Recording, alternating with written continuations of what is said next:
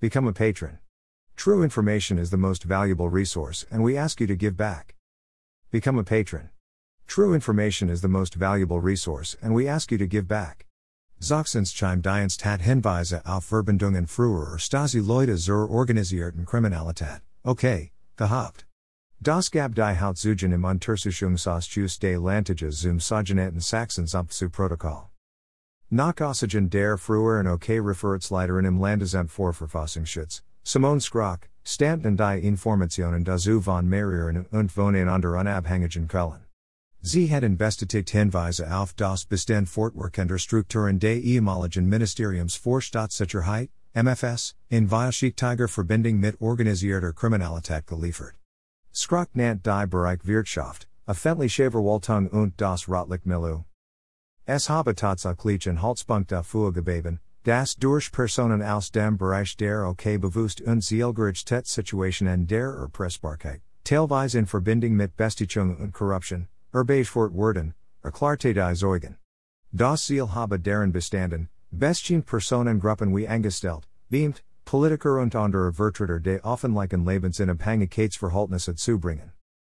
Ehemalige Hochrange Einschorge de MFS und ehemalige inoffizielle Mitarbeiter de MFS sollen Schlüsselfunktionen zwischen Einschorgen der regionalen OK und auch der internationalen OK, ehe vor allem Österreichische und italienische OK, ein Genomen haben, hieß es.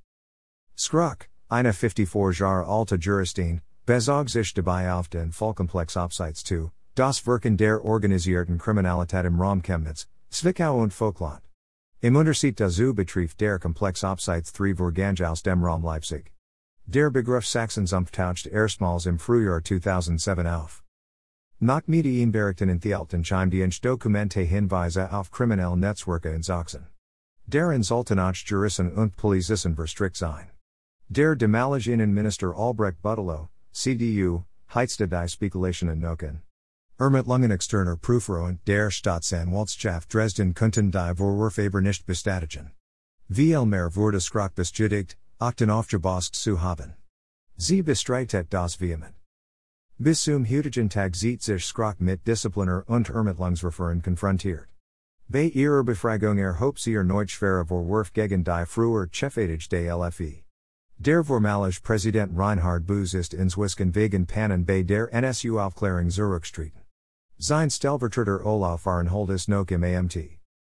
Bereits im Januar dieses Jahres hatte Skroch in dem Ausschuss offenlich gemacht, das Sollrechachten fehlen. Über deren Verbleib ist nicht bekannt. Das LfV proof prüft die Vorgangewolnok, sagte Skroch auf eine entsprechende Anfrage. Konkret geht es um 27 Quellenbericht und 12 Treffermerke, Dokumente über die Begegnung von Informanten mit Chiemdienst Skroch ging davon aus, dass ihr Panzerschrank während einer Urlaubsreise im Juni 2007 Jeffnet wurde. Unklar ist ferner, warum man sie nach eigenen Aussagen anfangs nicht über ein gegen sie laufendes Disziplinarverfahren informiert.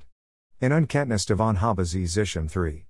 Juli 2007 auf Dienstliche Anweisung zu dem auch noch unvorbereitet einer Zugenvernehmung durch die Staatsanwaltschaft Dresden stellen müssen.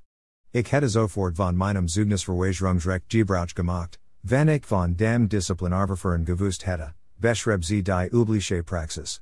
Skroch sa deren eine Gekartete Spiel. Kell, LVZ Online, August 3, 2013, 1527 Uhr. Become a patron. True information is the most valuable resource, and we ask you to give back. Email address. Subscribe. Submit a form.